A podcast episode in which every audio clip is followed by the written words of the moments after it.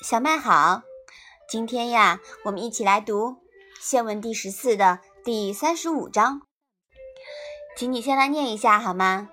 子曰：“莫我之也夫。”子贡曰：“何为其莫之子也？”子曰：“不怨天，不尤人。下学而上达，知我者其天乎？”妈妈，游是什么意思呀？不怨天不尤人的尤呀，是责怪、怨恨的意思。下学上达是什么意思呢？下学尽人事，上达知天命。那么这一章啊，讲了什么呢？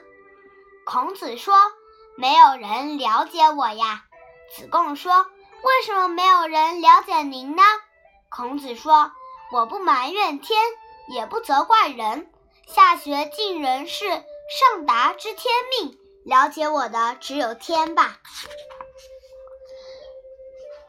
人外有有人，天外有天。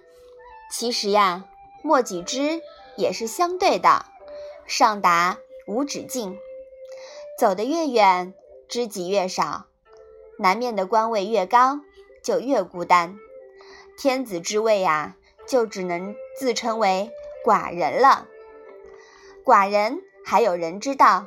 那么北极星呢？虽说众星拱之，但有谁知道北极星究竟长什么样？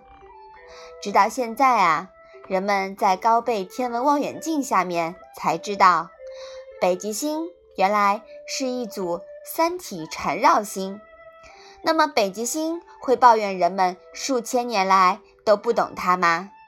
当然不会，是吧？嗯。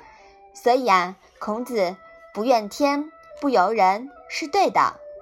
现代人遇到不顺心的事情呀，想想孔子，抬头望望北极星吧，也就释然了。嗯，说的真有道理。好，我们把这一章啊再来读一下。子曰：“莫我知也夫。”子贡曰。何为其莫之子也？子曰：“不怨天，不由人。下学而上达，知我者其天乎？”嗯，好的。不怨天，不尤人，我们要把这一句话记住哦。那我们今天的《论语》小问问呀，就到这里吧。谢谢妈妈。